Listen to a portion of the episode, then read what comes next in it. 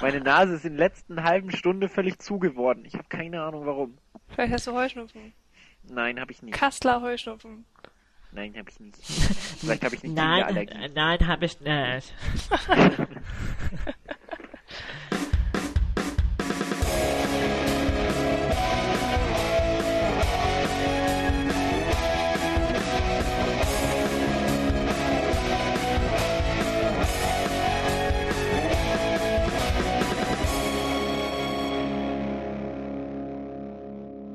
Hallo zusammen und da sind wir wieder von der Cine Couch, diesmal von der virtuellen Couch, denn wir sitzen diesmal nicht äh, physisch zusammen, wie wir das im letzten Podcast gemacht haben, da wir gerade eine vorlesungsfreie Zeit haben und man da ja eher so zu Hause auch mal verweilt. Deshalb heute wieder über dieses Internet. Und äh, heute soll es gehen um Pacific Rim und dafür sind anwesend der Daniel, Einen wunderschönen guten Abend. die Michi, Hallo. Und der Paul. Genau, ihr habt es bestimmt schon gemerkt. Ich bin nicht der Jan, der diesmal die Anmoderation macht. Der Jan ist nämlich nicht da, der hat den Film auch nicht gesehen. Genauso wie der Nils, die hatten beide nicht so Bock auf den Film. Im Gegensatz zu uns dreien. Aber Paul, das machst Ähm, du bestimmt gut als Moderator. Zum, zum, Dank. zumindest in Sachen Attraktivität machen wir dann keine Einbußen. Ja, danke schön, danke schön. Und kompetent kann es eigentlich sowieso nur besser werden. Natürlich. oh je, wenn die das hören. Ach, Quatsch. Der Jan muss das nur schneiden. Der kann das rausschneiden, wenn er will. Also wenn er Jan schneiden tut. Egal. Ähm, und äh, in quasi halbgarer Tradition wollen wir anfangen, wie wir es bei ähm, Spring Breakers schon gemacht haben, mit unseren Assoziationen, die wir mit dem Film haben. Äh, ein Satz beziehungsweise ein Wort oder eine Lautmalerei, wie das auch mal gern gemacht wird. Von dir? Sagen, ja, fängt der Daniel einfach mal an. Ja, ich habe mir ein Wort ausgesucht, was mir während dem Film irgendwie so in den Sinn kam. Ich weiß auch nicht woher. Auf jeden Fall laut, lautet das äh, Kollateral, Kollateralschaden. So. Ja, das finde ich sehr schön. Passt. Ach, ich, oh. Ähm, äh, mutierter Neuzeit-Gorilla auf Speed. Godzilla, nicht Gorilla. Godzilla. Ich bin ja froh, dass du die Power Rangers nicht noch reingebracht hast. Gut, da bin ich jetzt dran. Und ich habe einen schönen Satz. Fuck, das Ding hat Flügel. Ja, wer den Film gesehen hat, weiß natürlich, worum es geht. Äh, trotzdem machen wir diesen Podcast auch für die Leute, die den Film nicht gesehen haben. Von daher äh, wollen wir eigentlich nicht spoilern. Ähm, wir erzählen euch natürlich trotzdem die grundlegende Handlung. Ja, die Frage ist natürlich auch erstmal, ob wir da viel spoilern können überhaupt. Bei so ja, doch, man Film. kann schon ein bisschen was spoilern, finde ich Also schon. wir tun ja, es einfach jetzt wir, einfach mal wir nicht. schauen mal, wir dass sind, wir es wir sind in nett. Grenzen halten. Genau. Wie immer. Vielleicht, ich weiß nicht, ich hätte so ein paar Sachen, die ich gerne ansprechen wollte, aber vielleicht Dann wir können wir ja immer noch äh, Spoilergefahr einblenden genau. und dann können sie also es überspringen. Kein Problem. ansonsten machen wir es vielleicht ganz, ganz am Ende dann nochmal so ein Spoiler-Part oder so. Können wir uns Genau, danach aber- äh, währenddessen überlegen, ob es sich überhaupt lohnt. Ja, aber in erster Linie wollen wir euch Lust bzw. Unlust machen. Das werdet ihr jetzt an unseren Beiträgen erfahren.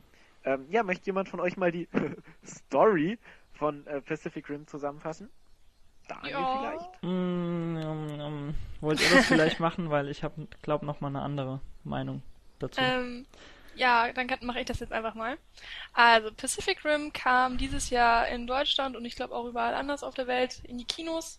Es ist ein ja, klassischer Sommerblockbuster, würde man, glaube ich, sagen, von Guillermo del Toro, der sich, glaube ich, äh, ein bisschen einen ähm, Traum verwirklicht hat. Darüber können wir nachher ja noch reden. Genau. In der Hauptrolle ist- von, von äh, Pan's Labyrinth und Hellboy und so. Nur Genau. Das nochmal kurz zu erwähnen. Das werden wir bestimmt nachher noch so ein bisschen ansprechen.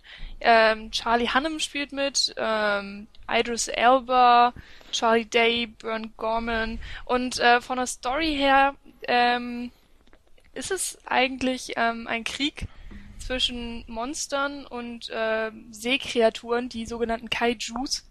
Das ist ein japanisches Wort, was glaube ich nicht viel mehr bedeutet als äh, gruselige Kreatur oder sowas in der Art. ja, ich glaube, das wird- ist auch etwas lautmalerisch gemeint.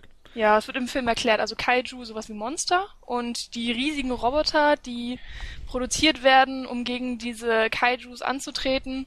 Die sich Jäger Ähm, nennen. Genau, die heißen Jäger. Also das deutsche Wort für Jäger, äh, Quatsch, das deutsche Wort Jäger. äh, Im Englischen Hunter, was dann einfach nur Jäger ausgesprochen wird, glaube ich. Ähm, ja, genau. Also es geht einfach darum, dass die Menschheit sich natürlich versucht zu schützen äh, vor diesen Kreaturen ähm, mit diesen Robotern und äh, dafür braucht man natürlich auch äh, besondere Piloten, die diese ähm, Jäger steuern können. Das ist dann zum Beispiel Charlie Hunnam, der Rayleigh Beckett spielt. Und das Besondere ist eben auch, äh, das kann ich schon sagen, weil man das glaube ich auch im Trailer so häufig sieht, ist, dass die nicht äh, alleine gesteuert werden können, sondern es muss immer ein äh, Pärchen sein, die in diesem Cockpit sitzen. Cockpit. Und ja, klar gibt es noch andere Charaktere, die wir noch, über die wir noch reden, aber ich glaube von der Story her ist es so ungefähr das. Ähm, wichtig ist Oder? vielleicht noch, dass deshalb heißt das Ding auch Pacific Rim, was ja pazifischer Graben quasi ah, heißt. so. Die Dass Vorgeschichte. diese, Ja. dass diese Monster aus einem äh, Dimensionsloch kommen, was sich im, äh, vor Hongkong, meine ich, im Meer äh, aufgetan hat. Und da kommen die halt raus und greifen dementsprechend die Städte dann aus dem Meer an. Und äh, Ziel des Spiels, äh, Ziel des Spiels, sag ich, Ziel des Films ist es halt, äh, ja quasi vielleicht auch diesen, diesen äh, Dimensionsspalt zu verschließen, damit die Monster ein für alle Mal hinfort sind. Ganz genau. Genau. Und äh, vielleicht können wir da auch mal äh, einsteigen mit der ganzen Diskussion. Ich finde es gerade, dass es äh, im, im pazifischen Graben beginnt, finde ich es eigentlich recht konträr zu dem Action-Alien-Einheitsbrei, den man eigentlich heutzutage im, gerade in den Sommerblockbustern sieht. Also wir haben ja immer eigentlich, dass die Gefahr wirklich aus dem Weltall kommt. Mhm. Und das, Das finde ich auch am Anfang des Films ganz interessant dargestellt. Ich glaube, bei Transformers ist es auch so. Transformers auf jeden Fall, ist- genau. man neigt dazu, Man das kennt das, mit ja. Transformers zu vergleichen. Ich finde, ähm, das kann man natürlich machen, aber irgendwie vergleicht den Film viel mehr mit Avengers. Vom Stil her. Naja. Ich vergleiche den immer mit beiden und sag dann immer meine Meinung dazu. was, was vielleicht noch wichtig ist, wir alle drei haben den Film auf Deutsch gesehen Leider, ja. und Daniel ist der Einzige, der ihn in 3D gesehen hat. Genau. Was ich mir ziemlich geil vorstelle, weil am Anfang, wo du es gerade angesprochen hast mit dem Meer, also es fängt, glaube ich, damit an, ähm, immer dachten wir, das Böse würde aus dem Weltraum kommen, so dieses klassische, was du ja angesprochen hast, und dann Genau. hast du so einen Sternenhimmel. Du siehst auch auf der Bildebene den Sternenhimmel, genau, und dann äh, sagen sie auch, ja, leider haben wir in die, in die falsche Richtung geschaut und Genau, dann äh, wird aus sagen dann, den Sternen, Ja. wird aus den Sternen dann das, die Blasen von dem Wasser, von dem Meer. genau. Und allein das war schon ein extrem geiler Matchcut, der, glaube ich, in 3D extrem hammer ausgesehen haben muss. Das sah auch fantastisch aus, aber ich glaube einfach zum, zum Look und zum 3D können wir später nochmal drauf kommen, nachdem wir so unsere allgemeine Meinung dazu gesagt haben. Genau, okay. Also Ähm, dadurch, dass die ganze Sache im Meer ja statt oder beginnt, also dieser logischerweise dieser dieser Riss ist ja im Meer ähm, und dementsprechend kommen die Roboter auch immer wieder dahin. Ähm, Genau. Deswegen ist es, glaube ich, äh, vom von der Konstruktion halt sehr interessant, weil du nicht diese offenen Gegenden hast, in, in denen die sich bekämpfen, sondern die bekämpfen sich fast immer im Meer und es ist irgendwie immer nass. Das heißt, ähm, du kannst damit bildtechnisch sehr viel spielen. Und wenn es nicht äh, gerade im Meer stattfindet und da nass ist, dann sind sie in irgendwelchen riesigen Städten, die gerade angegriffen werden und dann da regnet kommen wir es. zu Daniels Begriff. Ziemlich witzig. ja, also Kollateralschäden. Ähm, ich finde auf jeden Fall, dass sie sich extrem viel Mühe für den Look ge gegeben haben und Das auf jeden Fall. ähm, die Animation, also ich glaube irgendwie mindestens die Hälfte dieses Films ist irgendwie am PC entstanden, ist einfach unglaublich gut gemacht. Also ich Aber will nicht sagen, ist es ja ist realistisch, aber äh, das war ein unglaublich teurer Film und das sieht man auch. Und, aber das ist ja auch das, wofür sich Guillermo del Toro auszeichnet, dass er halt ein unglaublicher Worldbuilder ist, also dass er Welten erschaffen kann und eben unglaublich viel Arbeit in die in das Design umsetzt. Ja, wobei er natürlich normalerweise nicht so viel CG CGI benutzt, oder? Weil zum Beispiel auch in Pan's Labyrinth äh, geht es ja auch viel mehr um Kostüme. Aber vergleich das Ganze jetzt mal bei Hellboy, da hast du auch eine Menge CGI drin. Ja, und genauso viel Kostüme auch wieder. Das finde ich immer ganz lustig, weil viele der Monster sind ja in Kostümen und da wird dann nur CGI so ähm, als, als kleines Extra dazu ge gepackt, damit es ein Gesamtbild ergibt oder damit einige Sachen stimmiger aussehen und so weiter. Aber hier ist es ja wirklich so, dass du die Anzüge ähm, der Piloten hast und so weiter, du, du hast diese militärischen Uniformen, äh, wie man sie sich so äh, vorstellt. Und ansonsten die riesigen Roboter, das sind ja keine Kostüme. Also ich glaube, wir können es auf jeden Fall auf der Ebene miteinander vergleichen, wenn wir, wenn wir einfach über diese Welt, in, in diese in sich geschlossene Welt, die bei Del Toro einfach meistens funktioniert, sei es Hellboy oder Pan's auf der Ebene können wir es auf jeden Fall vergleichen. Was das Budget vom Film angeht, ist das natürlich eine komplett andere Dimension. Also man hat ihn ja nach seinen Erfolgen, die er in den letzten Jahren gefeiert hat, wirklich freie Hand gegeben und er durfte alles machen, was er wollte. Also er, ich glaube, er hatte über 180 Millionen Dollar zur Verfügung. Mhm. Also auf Ja, einem beziehungsweise steht ich glaube, es sie haben es dann aufgestockt. Ja, nach- genau. Aber äh, sie haben es aufgestockt, weißt du? Also ja, ja, klar, klar. Das Einzige, wo er sich natürlich dann äh, etwas biegen musste, war natürlich bei der 3D-Technik, weil er wollte den Film eigentlich ohne 3D rausbringen, soweit ich Was weiß. man ihm eigentlich extrem zugute halten Genau, muss. das muss man ihm hoch anrechnen und er hat sich auch dann natürlich hingesetzt und hat jede Szene so bearbeitet, äh, dass es wirklich Mehrwert bietet, das 3D und nicht einfach äh, ja exploitation-mäßig eingesetzt wird. Mhm. Oder Geld reinbringt, so diese Maschine. Genau. Ähm, wo wir aber gerade bei Welt, also Worldbuilding waren, möchte ich direkt mal einen ersten Kritikpunkt ansetzen, Gerne. weil ich finde, dass Pacific Rim, was das Worldbuilding gibt, äh, angeht, hinter Guillermo del Toros Möglichkeiten einfach zurückbleibt. Ähm, das Meer ist an sich schön gewählt als als als ähm, Punkt des Stattfindens, das habt ihr ja schon gesagt, und ähm, er lässt durchblicken, was er wieder drauf hat, wenn man den ähm, Friedhof von dem einen Alien hat, also wo diese ganze Kaiju-Stadt quasi Mhm. in den Knochen eines Kaijus erbaut wurde, was extrem geil war im Kino und was halt auch echt gut war. Also da liegen halt überall diese Gerippe herum und in diesen Gerippen sind quasi ist ein Slum gebaut Du meinst, worden. in Tokio war das, oder? Kann das genau, sein? genau. Ja, kann, ich weiß, oder in Hongkong selber. Ja, ich weiß Ja, auf Genau. jeden Fall irgendeine größere asiatische Stadt. Genau, und es war halt ein Slum in diesen Kaiju-Gerippen und die Gerippe waren halt eingeflochten in die, in die Gebäude und so. Mhm. Und das sah extrem geil aus. Ähm, vor allen Dingen, weil, das hast du auch nicht erwähnt, Michi, dass äh, Ron Perlman da wie immer mitspielt. Der alte Gast Mhm. von äh, Guillermo del Toro, der ja so gut wie in jedem Film von ihm mitspielt, von Blade 2, außer in äh, Hans Labyrinth halt nicht mitgespielt. Wie findet ihr die Ähm, Rolle von ihm in dem Film? Möchte ich später gerne noch was zu Okay. sagen. Ich finde die awesome. Ich feier ihn so sehr. Habe ich mir schon gedacht, dass du das magst. Da stehst Und, du ähm, voll drauf. Ich stehe da voll drauf. Das ist echt, also auch diese Selbstironie mit dieser ganzen Sache und so, ah, ist der Hammer. Allein seine goldenen Schuhe und seine Sonnenbrille, die sind so gut. ähm, ja, und wie er dann halt, er läuft ja, glaube ich, durch diesen Slum hindurch und wie er durch diesen Slum hindurch wandert, da habe ich gedacht, boah, das hätte er eigentlich viel mehr machen müssen in diesem Film. Im Allgemeinen hätte mir Ron Perlman, der ja eigentlich nur eine kleine Nebenrolle spielt, Ja. noch viel zentraler im Film vorkommen können. Das finde ich ein Hm, bisschen schade. weiß ich nicht. Also ähm, ich, ich kann das natürlich verstehen, dass man dann irgendwie so seine Lieblingsschauspieler, beziehungsweise das war ja auch ein skurriler Charakter, davon- dass man davon mehr im Film sehen will.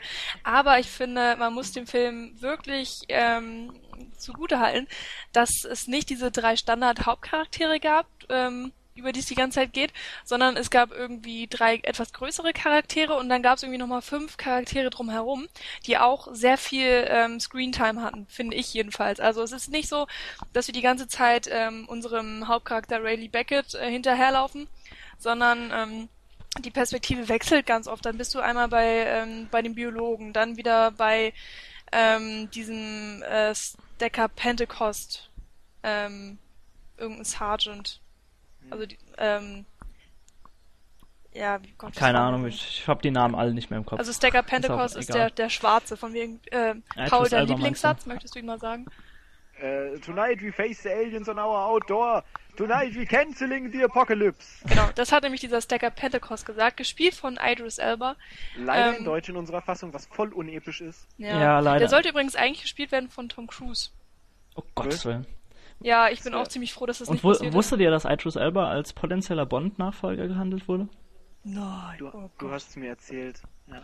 Finde ich irgendwie cool, die Ja. Vorstellung. Aber es wird nie dazu kommen. Aber kommen wir zu... Wow, wow, wow, ein schwarzer Präsident reicht. wow, wow.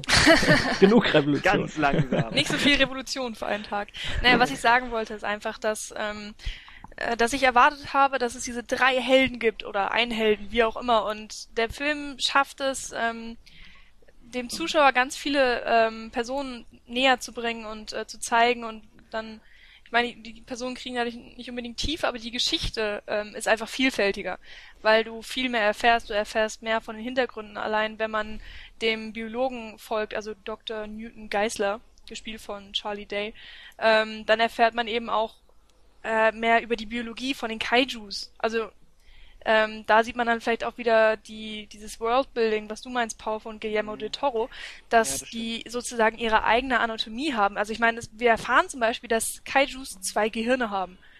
Ähm, und es macht in dieser Welt Sinn. Generell alles, finde ich, was im Film erwähnt wird, macht Sinn und ergibt ein äh, eigenes Universum, was wirklich funktioniert, äh, was natürlich immer noch Science Fiction und Fantasy ist. Ähm, und es wird sicherlich nicht in, in drei Jahren irgendein Kaiju bei uns auf die Welt kommen. Aber ich finde, im Film funktioniert es, es ist ein, es ist ein stimmiges Bild. Und ähm, das liegt dann höchstwahrscheinlich, finde ich jedenfalls auch an äh, Guillermo de Toro. Also, Außer, Ja, Paul, willst du, äh, oder? Entschuldigung, ähm, ja, zwei Sachen, wo du gerade gesagt hast, es ergibt in sich Sinn. Die Gehirnhälften funktionieren genau andersrum. Die rechte Gehirnhälfte ist nicht für die rechte Körperseite da. Das ist ein krasser Logikfehler. Ja, dann musst du aber auch erstmal erklären, was damit überhaupt gemeint ist, äh, Okay, Paul. okay, okay. Also äh, Michi hat ja gerade schon gemeint, dass die äh, Jaeger ja nur von zwei äh, gesteuert werden können, also von zwei Piloten. Weil für einen Pilot die ähm, Belastung einfach viel Die zu groß neurale wäre, die Belastung geistige. wird immer Die gesagt. mentale Belastung. Ja. Und deshalb ist es so, dass die sich miteinander abstimmen und dass einer von den Piloten für die rechte Seite des Jaegers und die andere Seite für die linke Seite des Jaegers zuständig sind. Das heißt, der eine steuert die rechten Arm und der andere den linken Arm und das Bein und halt umgedreht. Genau. Die bewegen sich synchron. Ähm, was man dazu sagen muss, die sind durch so eine Art Drift verbunden. Also das ist auch nochmal so eine kleine ähm, Erfindung des Films sozusagen. Ähm, wobei Ja, das mich kennst du ja schon aus an- Avatar so ein bisschen, Ja, oder? mich hat's auch an Avatar erinnert, dass einfach diese beiden Piloten Also ich fand das jetzt nicht so mental neu. ähm, miteinander verbunden sind und der eine kennt dann die Gedanken des anderen und andersrum. Also mich hat's an Digimon erinnert. Aber dadurch funktioniert es eben, dass diesen Jäger synchron steuern können. Und auf jeden Fall wird in diesen Grafiken, wenn dann immer gezeigt wird, so Drift und so, wird immer die rechte Gehirnhälfte von demjenigen angezeigt, der den rechten Arm steuert. Und das ist halt falsch. Weil links ist für rechts und rechts ist für links zuständig. Ja, pff, das ist mir auch nach dem Film aufgefallen, aber Ist doch auch wurscht, Nee, ganz Das ehrlich. wollte ich gerade sagen, es ist ja auch, äh, ich wollte es nur sagen, und äh, was ich, mich ein bisschen aufregt, dass es natürlich auch für die Narration, also aufregen tut's mich nicht, aber es ist halt für die Narration, dass sich die beiden Piloten immer miteinander unterhalten in diesem Jager, obwohl die das ja eigentlich nicht müssen, weil Ja, sie sie- über den Drift miteinander verbunden sind. Hat mich auch teilweise genervt. Also sie fragt, fragt ihn manchmal, ja, geht's dir gut? Und ich habe da nur gesessen Genau. so, das weißt du doch schon längst. Also, Ja. Vor allen Dingen, vor allen Dingen, weil es ja auf anderer Ebene immer Genau, besprochen eben, wurde. ganz also genau, Zum ja. Beispiel haben sie irgendwas äh, außerhalb des Jägers geredet und er meinte, ich weiß es, ich habe es über den Drift gemerkt. So, und das waren so, wenn, wenn Ja, sie genau. das vielleicht weggelassen hätten, wäre das vielleicht noch okay gewesen, aber das war so ein kleiner Widerspruch in sich.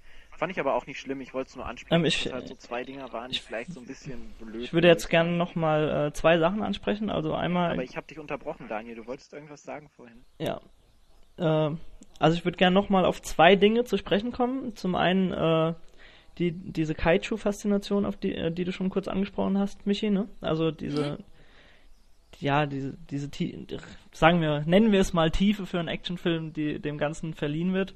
Also man merkt auf jeden Fall, dass er sich, äh, dass Del Toro sich damit so, einen- so einen gewissen Kindheitstraum erfüllt hat.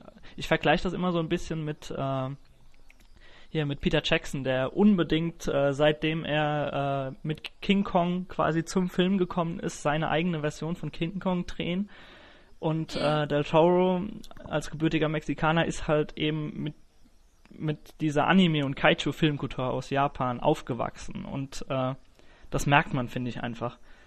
Also er hat, er sagt auch selbst in Inter Interviews, dass er nie Angst hatte vor diesen Monstern, äh, sondern immer Faszination dafür empfunden hat. Und äh, man merkt auf jeden Fall in jeder Szene, dass er nicht nur Regisseur eben von dem Ganzen ist, sondern auch Teil dieser Fankultur, auf die äh, diese, diese Kultur oder diese Faszination fußt. Und Ja. zum anderen ähm, hattest du ja angesprochen, dass du das relativ gut findest, mit dem, da, dass alles logisch ist. Mhm. Und äh, ja, da würde ich mal dagegen diskutieren und so langsam auch mal zu meiner Meinung vom Film kommen, okay. weil ich Klingt nicht gut. ja, ich habe zur Erklärung, ich habe den beiden noch nicht äh, meine Wertung vom Film äh, nahegelegt und auch auf keiner Seite bewertet, damit die beiden das noch nicht sehen. Also ich, ich fand ihn teilweise unglaublich doof und muss leider sagen, bedauerlicherweise sagen, dass er sich so ein bisschen in die enttäuschenden Sommerblockbuster dieses Jahr eingereiht hat. Also ich weiß auch nicht so wirklich, wo ich anfangen soll. wenn, wenn ich allein an diese äh, an diese Deu zwei deutschen Wissenschaftler, natürlich müssen es deutsche Wissenschaftler. Comic Relief quasi.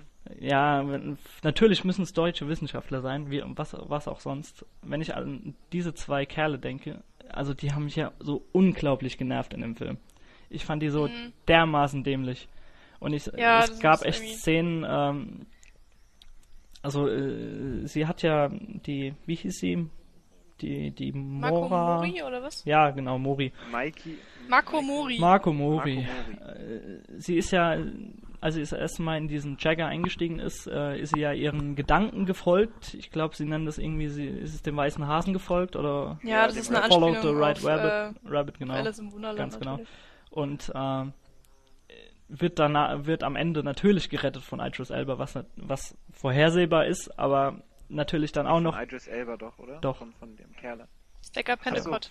Von dem Schwarzen. in der Vergangenheit. Ja, genau, in dieser Erinnerung. Okay. Und ja. äh, das war vorhersehbar, fand ich jetzt für einen Actionkracher auch nicht so schlimm. Nur habe ich da trotzdem gesessen und habe davor schon sagen können, ah, genau so passiert die Szene jetzt. Und als es kam, dachte ich nur, oh, bitte, habt ihr, habt ihr das jetzt ernsthaft so gemacht? Also, ähm, kommt schon. Dazu möchte ich gleich noch was sagen, aber Ja, kannst du gerne machen. Und, also ich, ich, ich, weiß nicht. Also er hat mich echt enttäuscht. Ich, ich komme leider auch nicht drum, äh, dran vorbei, ein bisschen mit Transformers zu vergleichen. Und äh, ich muss sagen, dass Transformers teilweise mehr Action geboten hat als, äh, kannst du schnaufen, wie du möchtest. Also vielleicht 30% des Films waren Action und ich habe nun mal gewisse Maßstäbe, wo ich da ansetze, wenn ich an einen Actionfilm gehe, auch wenn Del Toro draufsteht. Und die wurden leider nicht erfüllt, weil 70 ist quasi Handlung in dem Film und die ist unglaublich doof umgesetzt, finde ich. Paul, du darfst ähm, was dazu sagen, wenn du möchtest. Ja, also im Groben stimme ich dir teilweise sogar zu, aber gerade bei der einen Stelle, wo du in der Vergangenheit von äh, Marco ja. bist, die fand ich unglaublich stark, die Szene, weil ich das Mädel, was ihre Vergangenheits-Ich quasi spielt, super gut geschauspielert fand.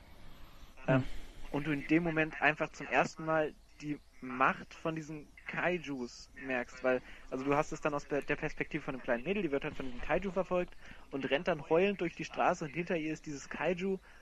Und ich fand das super intensiv, eine der intensivsten äh, Szenen in dem Film tatsächlich. Ähm, da sage ich ja auch nochmal was zu. Aber ich fand es auch, nat natürlich war es voraussehbar, weil es halt eben die Vergangenheit ist und du ja schon vorne, von vornherein weißt, okay, es gibt so eine Verbindung zwischen Marco und Idris Elba. Na, ich, ich habe ja, ich habe ja bewusst gesagt, ich finde es nicht schlimm, wenn Szenen wirklich ja. voraussehbar sind. Ich finde es nur ganz, ganz schlimm, wenn sie nervig inszeniert werden zudem noch. Und ich fand das, das fand ich wirklich zu heroisch, episch dargestellt. Ja, ja, aber du musst auch sehen, dass das Ganze eben in diesem Fall aus der Perspektive von dem Mädel ist. Du bist in diesem Traum von dem Mädel, bist in dem Kopf. Das heißt, du hast erstmal dieses überzeichnete, krasse von, von dem Kaiju, hast dann auf der anderen Seite dieses übertrieben heroische von Idris Elba, weil er in diesem Moment halt ihr, ihr Hero ist ja, aber ich glaube, das ist jetzt zu sehr Fanbrille, die du dir da aufsetzt. Also ja, da sage ich in meinem Fazit auch noch was dazu. Aber wie gesagt, da finde ich das Narrativ schon noch er gut erklärt, dass es halt so ein bisschen überinszeniert ist. Das finde ich okay. Im Allgemeinen stimme ich dir zu. Ich fand die Charaktere meistens alle auch nervig. Deshalb finde ich Ron Perlman super. Genau. Weil er der einzige ist, der so ein bisschen Eigenironie und so ein bisschen ironisch und sarkastisch an diese ganze Das war mein Lichtblick diese... neben Idris Elba, der teilweise echt genau. gut war. Also klar, äh, relativ emotionslos, aber genauso war er angelegt und ich, ich stehe einfach auf Idris Elba als Schauspieler auch. Ja, und und äh, ich fand die ganzen anderen Protagonisten auch alle doof, außer Marco, weil die gut aussah. Und ähm, so. da reden wir nochmal privat drüber, Paul. Oh. ähm, ja, da gehe ich dann weg. Ich, ähm, aber es, es, es gab halt echt diese Dialoge, da stimme ich dir auch zu, wo ich dachte, ach nee, Leute, das müsste jetzt echt nicht sein, als dann so ein bisschen dieser Vater-Sohn-Konflikt dann da genau, noch sowas. aufkocht und so, wo ich dann dachte, unglaublich Leute, nervig. Das mit so ein bisschen Selbstironie wäre geil gewesen, aber so, das geht jetzt echt nicht. Und äh, da hat mir ein bisschen, das, das ist auch meine Meinung, ein bisschen zu viel Ron Perlman gefehlt. Also so ein bisschen, wenn die anderen, also der Film hätte war ein guter Trash-Film, war ein guter, selbstironischer, der so ein bisschen seine eigene Kritik daran veröffentlicht vielleicht, also Kritik ist jetzt vielleicht zu viel, aber der so ein bisschen das Ganze so ein bisschen von der ironischen Seite angreift. Die Protagonisten haben es halt einfach nur nicht kapiert, dass der Film das so ein bisschen versuchen will. Ja. Könnte. Also ich, ich will da jetzt auch nicht viel Del Toro selbst ankreiden. Also es wurde ja davor auch so ein bisschen mit Augenzwinkern behauptet, äh, uns erwartet so ein bisschen Arthouse-Action teilweise. Echt? Diese, Wo hast diesen, du das denn gehört? Ach, da hat man. Und in einschlägigen Quellen hat man das gelesen. Ist auch Okay. völlig wurscht. Also ähm, natürlich kann man das nicht erwarten. Ähm, nee, ja. Gerade was er in der Action abliefert, im visuellen Stil, äh, war er immer schon top, top notch, weil was damals Ray Harryhausen mit Godzilla gemacht hat, ähm, das haben seine äh, Spezialisten echt super hier umgesetzt. Den visuellen Stil liebe ich auch seit jeher bei äh, Del Toro und ich würde auch am ehesten sagen, dass der Stil jetzt von ähm, Pacific Rim so in Richtung Hellboy 1 und 2 geht. Von Ja. den Filmen, die er bis jetzt gemacht hat, bis dato. Gerade was so die Erschaffung auch einer eigenständigen Welt ist. Ähm, also das Ganze gilt zwar auch für Pan's Labyrinth, aber äh, das Meisterwerk von ihm, was es in meinen Augen ist, ist irgend- aber auch auf eine emotionale Genau, ist auch ein, ist ein viel dichterer Film, finde ich, und hat eine extrem intensive Farbgebung und ja, folgt halt komplett seinen eigenen Regeln, finde ich. Und deswegen kann man das jetzt nicht in die Argumentation irgendwie einbauen oder in den Vergleich. Also, was es äh, visuell abgeliefert hat, war fantastisch. Kann ich vielleicht noch ein paar Worte jetzt zur, zur 3D-Technik sagen, die unglaublich geil war. Also, ich habe Ja, ich bin da ein bisschen neidisch, ey. ich habe da gesessen, ich, ich habe mehrmals die Brille abgesetzt und äh, du konntest teilweise echt nichts erkennen. Was, was, was für einen Film natürlich spricht. Also wir haben schon teilweise in anderen Podcasts drüber geredet, dass wir äh, Spider-Man beispielsweise den neuen 20 Minuten ohne Brille gucken konnten, weil es einfach nichts gebracht hat. Aber die, ja, die Effekte und kleine Gegenstände werden so bewusst eingesetzt und äh, kommen so fantastisch raus aus diesem 3D. Das, das ist einfach der Wahnsinn. Also ich würde ihn auch in die 3D anschauen. Top 10 mein, oder Top 5 meiner 3D-Liste einreihen. Fand ich echt super, was er da auf den äh, Bildschirm gezaubert hat. Willst du was sagen? Ja, ich weiß nicht, wo wir gerade noch bei Actionsequenzen waren. Und bei dem Kaiju-Building, das Ganze wirkt sich natürlich auch auf die Jäger aus, was mir gerade noch so eingefallen ist. Also bei, bei auf der einen Seite hast du halt dieses, dieses, diese anatomische Komponente von den Kaijus, die halt besonders durch diese Wissenschaftler ein bisschen hervorgehoben wird und auch durch Ron Perlman. Auf der anderen Seite hast du natürlich das äh, Pendant von den Jäger, die auch sehr herausgehoben wird. Also du hast nicht einfach einen Metallhaufen, der sich bewegt und irgendwie schlägt, sondern du siehst immer irgendwelche Abläufe, die auch passieren. Also das heißt, du siehst immer, wie das, wie das System dahinter reagiert. Das heißt, wenn der einmal schlägt zum Beispiel, dass sich die Hand auskoppelt und anders einkoppelt und dann von dem Düsenantrieb von hinten be betrieben wird. Und alleine die Szene, wo dann zum Beispiel der erste, das erste Mal der Kopf eingeht in den, ähm, in den Jäger und so, dass das alles auch irgendwie überlegte und durchdachte Sachen Mhm. sind. Und das fand ich super geil bei dem Film. Ja, da Also- habe ich übrigens äh, nachgelesen, dass ähm, Guillermo del Toro sich mit, boah, ich weiß gar nicht, mit seinem Regieassist Regieassistenten oder wem auch immer getroffen hat. Oder, ähm, ja, Kameramann, glaube ich. Und die haben äh, wirklich wochenlang nur darüber geredet, wie diese ähm, Jagger funktionieren und äh, ob das überhaupt auch alles möglich ist und so weiter. Und äh, haben sich sozusagen die ganze Anatomie ausgedacht, die ähm, dahinter steht, damit es auch möglichst machbar wirkt, so ungefähr. Genau. Und das macht den, macht, macht für mich so ein bisschen den besonderen Reiz von diesen Kampfsequenzen aus, weil es nicht nur einfach so, wie gesagt, Kampfsequenzen sind, weil, sondern weil es irgendwie auf eine gewisse Art und Weise authentisch wirkt. Also, kann ich dazu was sagen kurz? Ja. Also ich fand schon fast, dass das, äh, dass man das abliefern muss. Also das fand ich jetzt nicht irgendwie herausragend. Ich fand, ich fand es umso besser, äh, wenn du gerade die Checker ansprichst, dass denen noch eine gewisse Persönlichkeit ver, äh, verliehen wird. Gerade weil, weil sie, weil die Persönlichkeiten zu, untereinander gekoppelt sind, aber auch mit dem Roboter. Also wenn der Roboter irgendeine, beispielsweise einen Arm ausgerissen bekommt oder so, die beiden spüren das. Ja. Die spüren, dass das verdammt weh tut und du merkst, dass Beziehungsweise das, es ist äh, ja auch so, was, äh, wenn es der linke Arm ist, dann ist die Person, die für die linke Hälfte zuständig ist, ähm, mega, wie sagt man das, getroffen. Also ähm, waren das nicht bei, beide sogar? Nee. Ja, weil durch den Drift sind ja beide Genau. miteinander emotional verbunden. Weil der eine- merkst dann halt auch die Der eine fühlt ja das andere, weil- also fühlt, was der andere fühlt. Von daher Ja, ja, also ich weiß schon, was du meinst, aber zum. Beispiel bei, bei Rayleigh Beckett, da sieht man ja auch, dass seine, ähm, er war ja für den linken Arm zuständig und dass seine ganze linke Seite irgendwie so ein bisschen ähm, in Missleidenschaft gezogen Aber es ist. kann ja sein, dass sein Bruder So. auch die Verletzung hat. Aber Wo wir jetzt aufpassen müssen, dass wir nicht so viel sagen. ja, Ähm, brauchen wir jetzt auch nicht. Ja, Ah. okay. Also ich habe es mir so gedacht, dass es irgendwie eigentlich, dass Also beide find- spüren, aber dass die Person, die dafür zuständig ist, äh, mehr abkriegt oder so. Hm. Ich finde Aber ich musste da schon, ähm, Entschuldigung, ich wollte nur Problem. kurz zustimmen, dass, dass du irgendwie recht hast, dass man, dass man das auch so ein bisschen erwarten sollte. Vor allen Dingen, wenn ein Film genau. so unglaublich viel Geld verschlingt und das dann auch noch so ein großer Regisseur ist und der Cast ist auch nicht gerade klein, ähm, dass man dann schon bestimmte Erwartungen voraussetzen kann. Und ich habe jetzt zum Beispiel auch nicht erwartet, ähm, dass die Kaijus wie kleine Plüschmonster aussehen, sondern dass es einfach richtig fette Viecher sind, die unglaublich gemein sind und und ähm, auch natürlich ähm, diesen Jägern entgegentreten können, weil ähm, ja, es wäre tierisch langweilig geworden, wenn die Jäger einfach mal übermächtig wären und die Kaijus innerhalb von, weiß ich nicht, zwei, drei Faustschlägen besiegen könnten. Und ähm, das kriegt der Film eigentlich ganz gut hin. Ja, also diese, dieser, die Roboter, die die Menschen bauen, ist, sind ja auch nichts anderes eigentlich als Monster oder Monstrositäten, die erschaffen werden. Und da gerade Ja. wollte ich das deswegen sagen, da finde ich es ganz interessant, dass denen trotzdem ein bisschen Menschlichkeit oder Persönlichkeit verliehen wird.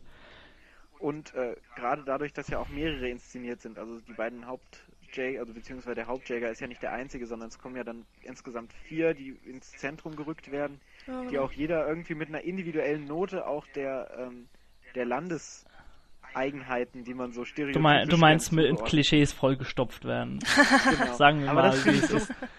Aber das ist auch wieder so ein bisschen, wo ich denke, oh, das ist wieder so ein guter ironischer Ansatz. Nein, das Ich ist mein, ganz, schreck, ist ganz schrecklich, Ich Paul. fand das super. Nein. Allein dieses russische Ding. Ich habe das so gefeiert. Ich habe die russischen Piloten so gefeiert. Und ich habe dieses russische Design so gefeiert. Das ist der Ich Hammer. fand das ganz schlimm. Die haben mich an die diese beiden Russen oder was auch immer erinnert an in Play 2. Diesen, Ja. diesen 2,50 Meter Schrank und diese kleine, fragile Frau, die immer auf seinen Schultern gesessen hat. Genau Ich dieses Paar die war das. super. Das war Genau. so nervig. Und Oh. die Inszenierung fand ich auch super episch. Das war sowas, was ich in dem Moment gebraucht habe, wo die dann da vorkamen und das sind die beiden Russen und das ist hier Jaeger und die kommen dann so ganz stilisiert mit ihren blond-schwarzen Haaren, glaub- gucken so russisch in die Kamera. Man spürt quasi den Wodka auf der Zunge, wenn man sie anguckt. Ich glaube, die Inszenierung Also, habe ich gar nicht mehr mitbekommen, weil ich die Augen schon verrollt hatte. also, Und hier ist so ein großer Moment durch die Sachen gegangen. Genauso wie bei den drei Japanern, dass das einfach jetzt auch mal dann auch nochmal so ein bisschen abgewichen wurde und die dann gesagt haben, Ja? so, ah, es sind jetzt einfach Oh, mal drei Leute, auch die so Paul. ein Ding steuern. Ach, der Paul, ist Paul. wieder da. Moment, ich bin, bin ich wieder da? Ja, du bist wieder da. Ja, jetzt wieder schon irgendwie. Okay. Äh, 3,10 oder so. Ja, wird der Jan schön schneiden können. Ist doch egal. Ähm, und äh, dass dann quasi das Ganze so.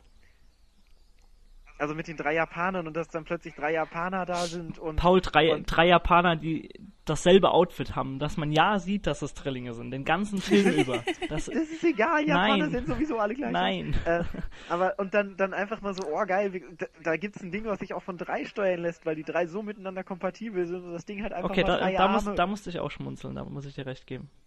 Das war Und schon das ziemlich das- cool. Das ist halt so Ideen, wo du denkst, okay, der ist nicht so eingefahren in seinen Ideen, sondern der bringt da so ein bisschen Flexibilität rein, die er episch Ein, ein Roboter mit drei Armen. Revolution. Ja, nein, nein, Titties, also ich- awesome. ich kann das schon verstehen, was du meinst, Paul, ähm, dass, dass der Film sich irgendwie Mühe gibt und dass äh, mit Ideen gespielt wird und die werden dann auch wirklich verwirklicht, auch wenn es nicht, ähm, es, es muss nicht gemacht werden, weil ich meine, im Endeffekt, ähm, dieser dreiarmige Roboter, der ist echt nur kurz da. Man sieht nicht viel von dem und es hat mich persönlich dann schon wieder enttäuscht, weil ich eigentlich gedacht habe, ähm, dass das jetzt nicht nur so ein Roboter ist, von wegen, ja, okay, wir hatten diese Idee, ähm, wir haben das mal verwirklicht und jetzt äh, kriegt ihr den da zu sehen, sondern ich habe auch wirklich gedacht, ah, weiß ich nicht, dass damit noch mehr angestellt wird. Ja. Du wolltest Also- Gesichtsgulasch sehen, ne? Bei den Catches. So ein Darauf bisschen. hat man also gewartet. ich mein, ich, ich fand die Kämpfe an sich schon extrem geil und die waren Ja. auch, ähm, ich finde, in, in irgendeiner Art und Weise kreativ gelöst, weil sie nicht so nach einem Schemata immer wieder äh, abspielen, sondern jeder Kampf ist irgendwie so ein bisschen anders, weil logischerweise auch ähm, es immer darauf ankommt, welcher Roboter involviert sind. Manchmal sind ja auch zwei Roboter involviert, manchmal kämpfen zwei Kaijus gegen einen Roboter und so weiter und so fort. Dann ist es mal im, im Wasser, mal ist es nur so knietief, also robotermäßig knietief. Ähm, dann sind sie in der Stadt und die Stadtsequenz fand ich übrigens auch mega cool gemacht. Hat mich sowas ähm, von an Godzilla erinnert. Mich hat das total an Superman Wahnsinn. erinnert. Also Man of Steel, da wird ja auch die ganze Zeit gesagt, dass die ganze Stadt zerstört wird. Und. Oh, Man also of Steel, nicht bitte. gesehen. Bitte nicht. aber- bitte. Nee, da reden wir jetzt bitte nicht Bitte. drüber. Ahnung. Danke. Ähm, also ich mochte die Kämpfe und ähm, ich habe einerseits war ich froh darüber, dass das so ähm, in Anführungsstrichen kreativ gelöst wurde. Auf der anderen Seite, ähm, ja, irgendwie erwartet man das ja auch. Also ich glaube, hätten sie es nicht so gemacht, hätte man sich auch schnell gelangweilt. Und so war es so, dass ich die ganze Zeit eigentlich ähm, gespannt war und ähm, ich wusste nicht genau, okay, was genau kommt jetzt als nächstes. Ich hatte, hatte gar keine Zeit, mir Gedanken zu machen. Ähm, ja, welcher Move als nächstes kommt oder ob da jetzt von hinten gerade noch ein Kaiju anrast oder nicht. Also ich, ich fand es wirklich ähm, spannend gelöst die ganze Zeit über. Die Kämpfe waren jetzt auch nicht so übermäßig lang. Das hattest du ja kritisiert, Daniel. So ein bisschen jedenfalls, dass man ja. Also ich, ich finde, dass, dass die Action extrem rar gesät wurde im Film. Ich habe mich mehrmals dabei ertappt äh, in einigen Sequenzen, dass ich wirklich dachte, endlich, endlich schlagen sie sich wieder. aber, aber das fand ich, machte für mich die Kampfszenen auch nochmal besser. Nein, das machte sie nicht besser, weil ich davor genervt war von einer halben Stunde dummen Dialogen. Ja. Das macht's nicht besser. bist. Nein, nimm die rosarote Fanbrille ab, Paul. Nö, nö, will ich überhaupt nicht. Da habe ich keinen Bock zu. Sag ich dir danach. Mir sind die ähm, Dialoge, glaube ich, gar nicht so sehr äh, aufgefallen. Also, weil ich habe auch nicht viel erwartet von dem Film. Ich meine, ich habe mir den Trailer angesehen und habe gesehen, boah, geil, riesige Roboter, den muss ich sehen und mehr wusste ich gar nicht. Und ähm, dass dann so viel Geschichte noch drumherum erzählt wird, das hat mich auch auf eine Art überrascht. Also ich habe nicht mit so viel Input gerechnet, ähm, sondern auch mit mehr Kämpfen, muss ich sagen. Aber ja, für mich hat es halt dieses Gesamtbild ähm, ergeben, was ich dann doch ganz nett fand. Und die dummen Charaktere habe ich ehrlich gesagt einfach ignoriert, weil ich damit gerechnet habe und ähm, von daher konnte ich auch nicht enttäuscht werden. Ich weiß nicht genau, womit du gerechnet hast, Daniel, dass du jetzt enttäuscht wurdest von diesem Film. Ich habe mit einem Actionfilm gerechnet, wo ich eben nicht 70 Minuten zugeredet werde. Ich weiß auch nicht. Hm.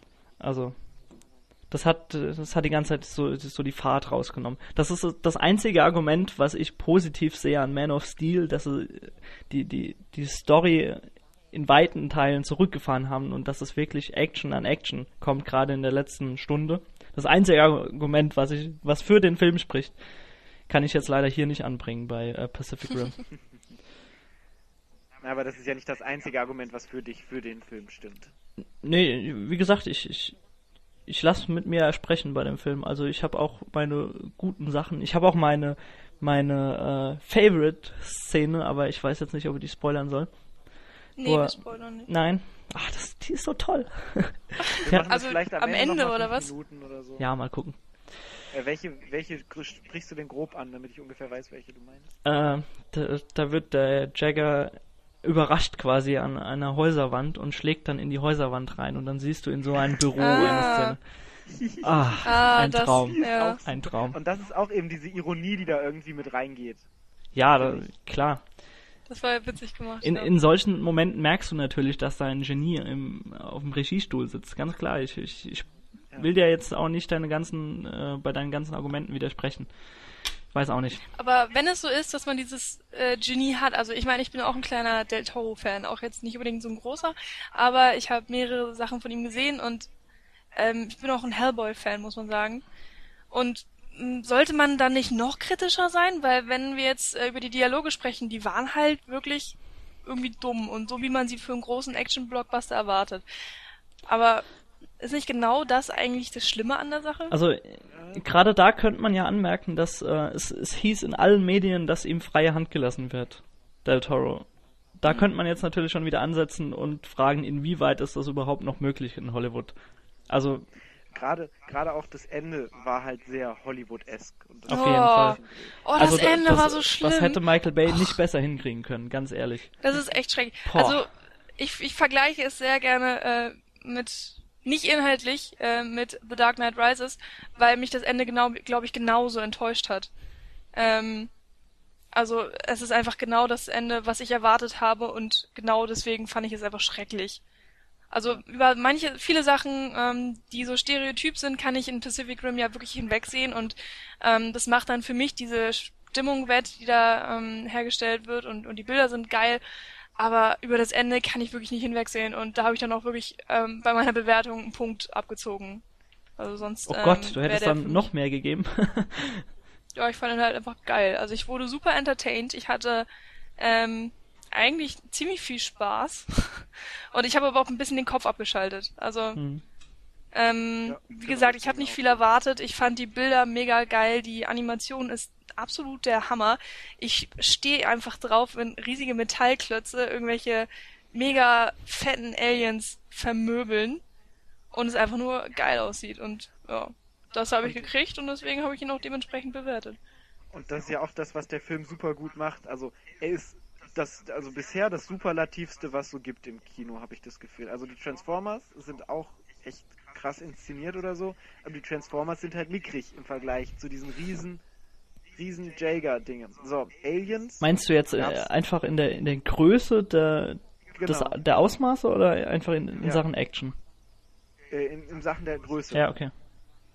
So, äh, Alien hatten wir in Avengers. Dieses eine Alien, was dann am Ende kommt. Hm. Das war ein Scheißdreck gegen die J, äh, gegen die Kaijus, finde ich. Also es hat mich so überhaupt nicht weggeflasht in, ähm, in Avengers. Da dachte ich, ja geil, jetzt kommt irgendwie so der bigge Flashdown und dann kommt dann so ein, so ein komischer Madenwurm in Übergröße. Ach, ach So. komm. Und wenn du das mal vergleichst mit diesem Kaiju-Design, das ist der Hammer. Da stinken diese Dinger von Avengers einfach so ab gegen, finde ich. Aber da habe ich vielleicht auch meine Anti-Marvel-Brille so ein bisschen auf. Mhm, Aber das glaube ich nämlich okay. auch. Aber ich habe da meine Marvel-Fanbrille auf, von daher gleichen wir uns wieder Du aus. meinst deine, deine Superhelden-Fanbrille. Ja, meine super. Ja, In Gänze. Außer, äh, außer Hellboy. Nee, achso. Ja, also bei mir so die Anti-Brille von Superhelden. Egal. nee, ich Ähm, meinte Michi. Ja, ja, klar. Aber weil das gerade so gegeneinander Mhm. aufgespielt war. Deshalb. Ähm, ich habe noch eine Sache gar nicht erwähnt, die mir quasi 10 Bonuspunkte wert äh, wäre. Wo ich halt sehe, was du auch meinst, warum man da nicht kritischer gegen diese ganzen hingeht, wenn man sowieso schon so ein, so ein begeisterter Fan ist.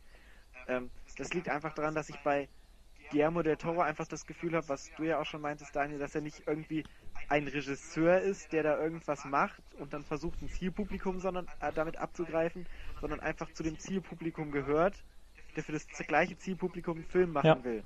Also ein Nerd, der einen Film über, also für Nerds machen will. So.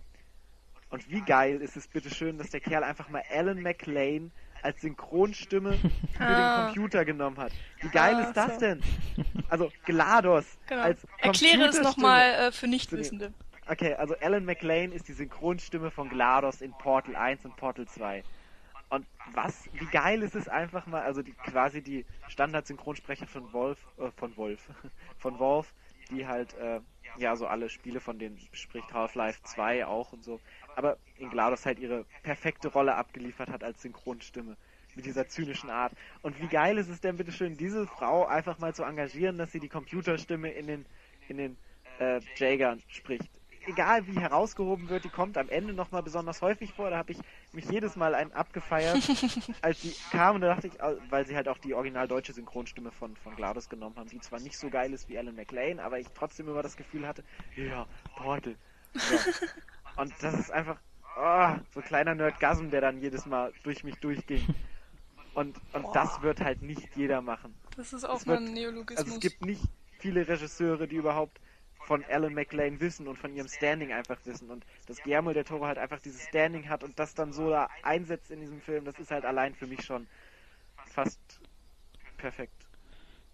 Ja, ich finde es auch, ich finde es ganz interessant, dass er seinen Film Pacific Rim als mexikanischen Film bezeichnet. Habt ihr das gehört? Nee, hab ich nicht. Also ich glaube, es wurde ja auch in Mexiko gedreht in den Slums. Mhm. Und äh, er selbst sagt, es ist ein mexikanischer Film.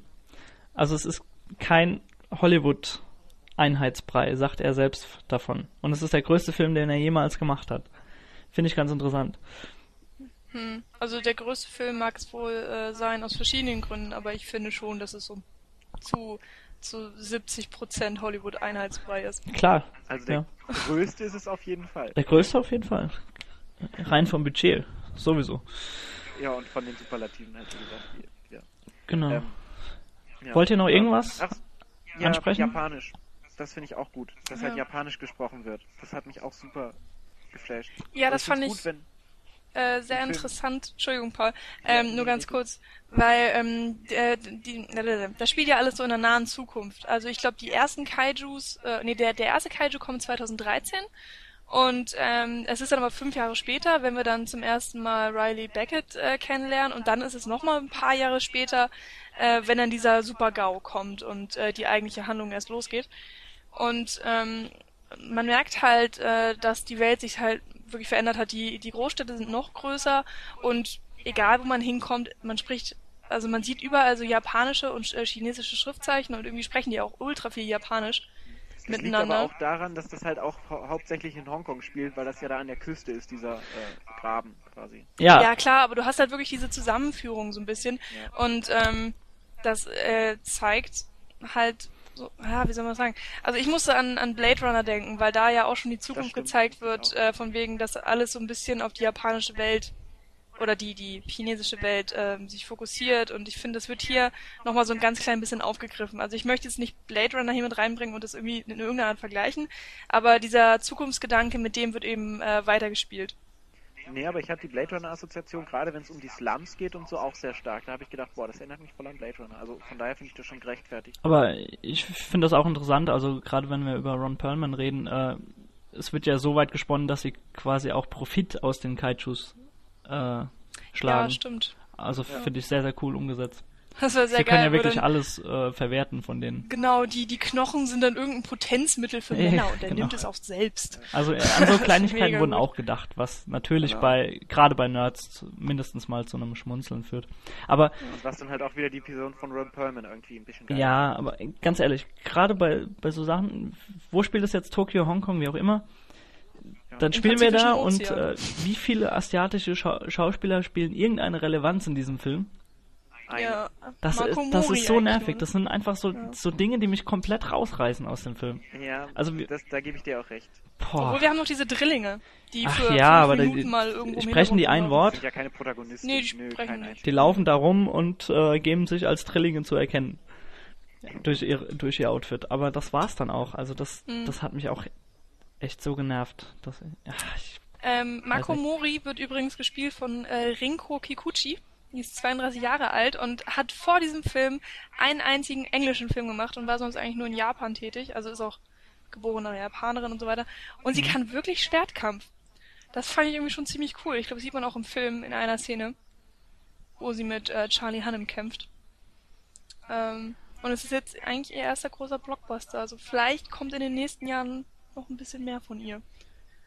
schauen aber, wir mal. Aber auch da, da fand ich es halt schön, dass halt ein bisschen japanisch eingebunden wurde und du dann auch merkst, dass der Guillermo del Toro sich halt auch für die Kultur super begeistert und dann irgendwie versucht hat, doch noch dieses Japanische reinzubringen. Hm.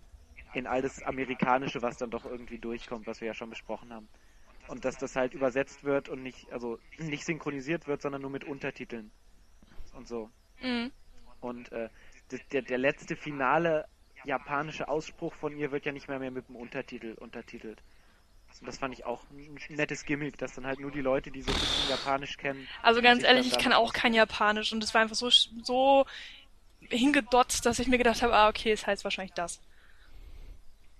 Also, das war jetzt, hat mich auch überhaupt nicht emotional mitgerissen. Es war eher so ein Moment, wo ich gedacht habe, so, äh, auch echt jetzt, es war ein bisschen zu viel. Aber na gut, ich glaube, der ganze Film ist over the top, von daher ist das auch nicht unbedingt schlimm noch. Aber ich merke gerade, dass du echt dein Gehirn ausgeschaltet hast, weil, also ausgeschaltet haben musst. Du meckerst Ja. nämlich gerade auch ganz schön viel rum, muss ich sagen. Ja, Ja. schon, aber äh, das Gesamtbild ist dann doch nochmal ein anderes. Hm. Aber ich habe meinen Kopf wirklich ausgeschaltet. Hat es äh, dementsprechend aber auch ähm, umso viel mehr Spaß gemacht. Ja, klar, kann ich was verstehen. ich übrigens noch gut fand, wir haben ja den Trailer, haben ja den Trailer öfter mal angesprochen. Ähm, der Trailer verrät eigentlich von der von dem Film eigentlich überhaupt nichts, weil der Trailer in den ersten zehn Filmminuten quasi schon abgehandelt wird. Mhm, ja, stimmt. Und das fand ich auch ziemlich cool. Also das Intro fand ich noch ziemlich geil gemacht, die ersten Bis auf äh, die, die Szene mit dem Schiff. Die kommt ziemlich in der Mitte erst. Aber das ist eigentlich auch nicht schlimm. Ja. Weil die ist im Film nochmal viel länger. Ja. War geil. Ähm, Ja gut, äh, haben wir noch irgendwelche großen Punkte, die ihr ansprechen Äh, möchtet? Nö. Fun Fact Doch eine zu... Sache noch, aber das wäre ein Spoiler. Nee, wir spoilern Ganz nicht. kurz. Ja gut, Wenn dann wenn mein Goethe, dann lass uns, dann lass uns jetzt einfach eine Spoilerwarnung raushauen und sagen, gut, die letzten fünf bis zehn Minuten spoilern Also wir noch mal ein, zwei Sachen. Tun wir das Also jetzt? ich, Mach Ja? ruhig, mach ruhig. Wir haben Ja? jetzt auch Okay. genug besprochen von dem Film. Gut, also. dann spoilern wir jetzt. okay. Eine gute Sache, die mir das Ende noch so ein bisschen verbessert hat, sie haben sich nicht geküsst. Ich saß die ganze Zeit während diesem Film da und dachte mir so die letzten fünf Minuten, verdammt, küsst euch nicht, weh, ihr küsst euch. Paul, dafür, halt dafür sind 20, geschätzt 20 Helikopter in V-Formation, Michael Bay-typisch durch, über die Szenerie geflogen. Sie Nein, haben sich nein, nicht geküsst. Da, darüber reden gut. wir nicht. Die müssen sich auch Sie nicht küssen, weil die waren durch diesen verschissenen Drift miteinander verbunden. Die wissen, wie sie fühlen und äh, Genau. lieben sich innigst wahrscheinlich. Stimmt, da wollte ich noch was sagen. Eigentlich ist für mich Pacific Rim eine ganze Sexmetapher. Der ganze. Film ist eigentlich nur eine ganze Sexmetapher. Oh, Paul. Denkt da mal drüber nach und versucht das mal so ein bisschen zu vergleichen. Da kommt ja auch viele Un Gemeinsamkeiten und so. Also ich hoffe, dass ihr den Podcast nicht abends hört, weil ich will, wir wollen nicht, dass ihr mit Albträumen ins Bett geht. Oh Gott, Du hast Paul. aber den Und- Podcast angefangen mit Guten Abend, Daniel. Der, ich ähm, der, der, der Wall geht nämlich auch kaputt und so. Das ist alles ja, so ein bisschen zweideutig. Wie, Äh, Schaut den Film nochmal mit, der- mit dem Blick. wie fandet ihr die Tatsache, dass am Ende natürlich die Mauer fallen muss? Oh, das fand ich zu viel. Ich dachte echt so, hey, Berliner Mauer, oh hey. Und dann habe ich mir da David Hasselhoff vorgestellt, wie er ein Konzert gibt. Ja, ich hab, ich, also ich habe da wieder gesessen und dachte nur, bitte, bitte nicht, bitte nicht, bitte nicht. Und dann ist sie leider zusammengestürzt. Vor allen Dingen ist das total dumm. Die haben da Milliarden für ausgegeben und wer weiß, wofür die Mauer nochmal eines Tages gut ist, ja. Ich meine, vielleicht ist das nicht der einzige Rim, der da irgendwann auftritt und dann denken sich, ja, fuck, hm, äh, sie sind weg. Ich so, muss also, ganz ehrlich sagen, dass ich mich voll an die Szene nicht mehr erinnern kann. das war auch eine, zwei Sekunden Schluss, oder so. Du hast halt nur gesehen, ähm, Menschenjubel, die Mauer fällt und das war's dann. So von wegen, die Gefahr ist vorbei. Ähm, Yay. wo wir gerade beim Ende sind, bist du nach dem Abspann noch sitzen geblieben, Daniel? auf jeden Fall, ja. Mache ich seit Marvel-Filmen immer. auch bei. Weil das fand ich auch nochmal cool. Da habe ich mich nämlich auch extrem drüber geärgert. Der Tod zwar war aber auch vorauszusehen. Also Ron Perlman äh, stirbt ja quasi. ja, das war Fand ich super.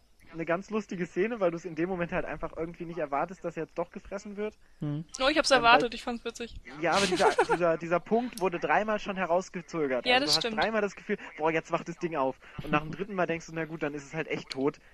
Und dann kommt es nochmal und frisst Ron Perlman auf. Und dann fand ich es halt nochmal geil, dass er am Ende nochmal auftaucht, was halt wieder zur Ron Perlman-Figur passt. Dass er doch überlebt hat und sich dann da Mhm. rausschneidet und nach seinem Schuh fragt. Ja, und wer hat's verpasst übrigens? Ich, weil ich so unglaublich mega aufs Klo musste, seitdem der Film Ah, angefangen hat. Es war, wieder. nee, Mm. ernsthaft, es war genau wie bei The Hobbit. Richtig schlimm. Und dann geht der Film auch noch über zwei Stunden. Also ich habe gelitten. Ich habe gelitten. Du hättest mich sehen sollen. Ich glaube, ab der Hälfte des Films habe ich überlegt, ob ich über die Stühle krabbel und äh, alle Leute nerve, die neben und vor mir sitzen. Aber ich habe es dann doch nicht gemacht und habe durchgehalten. Vor allen Dingen, oh, dann habe ich gedacht, es kommt am Ende des Abspanns und dann kam es in der Mitte des Abspanns und dann habe ich es voll verpasst. vor allen Dingen spielt der ganze Film im Meer und im Regen. Das war nicht geil. Oh, das fand ich gar nicht so schlimm. Oh Mann. eigentlich. Da bin ich jetzt ausgemacht. Mir hat's mehr ausgemacht, dass ich neben mir ähm, eine dicke, fette Cola mir gekauft habe für ganz viel teuer Geld, die ich eigentlich trinken wollte. Und das habe ich dann irgendwie nicht gemacht. So, Naja. ähm, habt ihr noch was? Back ich bin to- fertig mit meinen Punkten. genau. Vielleicht noch ein kurzes Fazit. Ähm, ich hätte noch einen kleinen Fun-Fact, beziehungsweise das äh, ist dann wieder für die Guillermo del Toro-Liebhaber. Und zwar ist das äh, Ron Perlmans erste Rolle seit vielen Jahren, dass er mal wieder ein Mann, äh, ein Mensch spielt. Also vorher hat er halt immer ähm, ja irgendwelche, also meinetwegen jetzt äh, Hellboy gespielt und war immer in irgendwelchen Kostümen und jetzt war er dann doch wieder mal alleine ein Mensch ohne Kostüm. Ähm, eine Sache noch, mir hat Dirk Jones gefehlt. Das fand ich blöd. Der hätte auch cool reingepasst in den Film irgendwie. Nee. Wer? Dirk Jones. Ach so. Hm, nö, muss nicht unbedingt. Nee. Aber da bin ich, das ist halt auch mein äh, Guillermo del Toro Ner- Nerdtum. Ja, das kann ich verstehen, aber nee. Gut. Ja, aber das dachte ich mir, dass ihr das nicht so. Ja, Paul, dann erzähl doch mal ähm, dein Fazit. Ja, also ich hatte ja auch ein paar Sachen, die ich kritisiert habe und ich kann die Kritisierung, kritisi ne, Kritikpunkte von Daniel auch nachvollziehen. Ähm, aber ich will diesen Film gut finden. genau so ein Argument habe ich erwartet. Ganz ehrlich. Und deshalb finde ich diesen Film einfach gut. Und das ist mir so egal, dass es da Kritikpunkte gibt und dass, dass man da Sachen sagen kann, die blöd sind und die kacke sind. Das stimmt alles, aber das macht mir den Film trotzdem nicht schlechter, weil ich einfach Guillermo del Toro irgendwie mag und ich da vollkommen unrational an die Sache gehe und emotional. Also eigentlich hätte ich dem auch eine deutlich schlechtere Bewertung geben müssen von dem, was ich in meinem Kopf habe, aber ich wollte ihm keine schlechtere Bewertung geben und deshalb habe ich ihm keine schlechtere Bewertung gegeben. Und deshalb bekommt er von mir, soll ich das sagen? Ja, mach. Äh, habe ich dem halt 8 von 10 Punkten gegeben, weil ich ihn mag und gut finden will. Michi? Du darfst? Ähm, ja, ich habe es ja eigentlich schon mehr oder weniger Ja, gesagt. ein, ich hatte einfach ähm, einen tollen Abend. Ich habe mehr oder weniger das gekriegt, was ich erwartet habe, was genauso gut und schlecht ist und ähm, habe mich einfach tragen lassen von diesem Film. Äh, wurde gut unterhalten und ähm, gebe ihm deswegen sieben von zehn Punkten. Gut, bei mir, wie ich schon gesagt habe, rein visuell fantastisch, das 3D. Zudem hat mir echt teilweise Tränen in die Augen getrieben.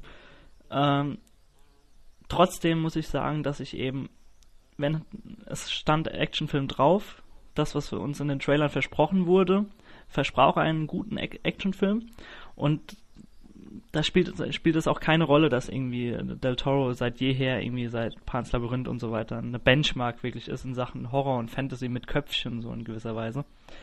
Ich habe trotzdem eine gewisse Erwartung an einen Actionfilm, auch wenn Del Toro draufsteht. Und das wurde leider nicht in vollem Maße befriedigt, diese Erwartungshaltung von mir. Und äh, ich fand einfach die Dialoge, die haben mich teilweise zu sehr herausgerissen. auch wenn ich davon ausgehe, dass, äh, dass Szenen drin sind, die vorhersehbar sind. Wie auch immer. Ähm,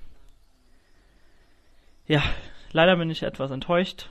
Er reiht sich so ein bisschen äh, in Man of Steel und äh, Co. ein, in die klassischen Sommerblockbuster. Und ich habe ihm auch nur 5 von 10 Punkten gegeben. Das hat Alan McLean nicht verdient. Er kann sich beschweren bei mir. Wir können. Ja, ja, ja, meine ich natürlich. Aber äh, Ich dachte Paul. Holger. können ja die E-Mail-Adressen als. Können sie Hassmails schicken. Ja, genau. Das juckt mich nicht. Aber gut. Was ihr übrigens auch machen könnt, wenn ihr irgendwelche Kritiken habt, wenn ihr irgendwas zu dem Film sagen wollt, wenn ihr irgendwas zu dem Podcast sagen wollt, könnt ihr uns auch immer Nachrichten schicken. Und das klappt jetzt auch auf der Ganz genau. Auf unserer niegelnagelneuen Seite, die wunderbar funktioniert, könnt ihr gerne kommentieren. Genau. Dann wär's das von uns. Jo. genau. Und ich werde mir den Film trotzdem nochmal in 3D anschauen. Ich gehe nicht mit. Ich werde das Geld nicht ausgeben wollen, von daher. Nein. Gut, dann noch. Ihr könnt euch ja entscheiden, ob ihr ihn euch denn jetzt auch anschaut oder nicht, oder ob ihr ihn schon angeschaut habt und was ihr davon findet. Also die Sichtung an sich ist auf jeden Fall wert, würde ich sagen. Um allein um sich einfach mal seine eigene Meinung dazu zu bilden zu dem neuen Del Toro Ja. Werk. Ich glaube, wer Avengers äh, mochte, der hat mit Pacific Rim auch einen schönen Abend. Ja, denke ich Aber auch. wer Avengers nicht mochte, kann Pacific Rim auch mögen. Das schließt sich ja alles nicht aus. Also noch äh, einen schönen Tag, schönen Abend. Einen schönen auch Sommer immer. vor allen Dingen. Genau. Einen heißen Sommer vor allen Dingen. Ja. Wir ziehen uns jetzt wieder unsere Klamotten an und äh, beenden den Podcast. Genau. Wunderbar. Dann macht's gut. Macht es gut. Tschüss. Tschüss. Tschüss. Tschüss.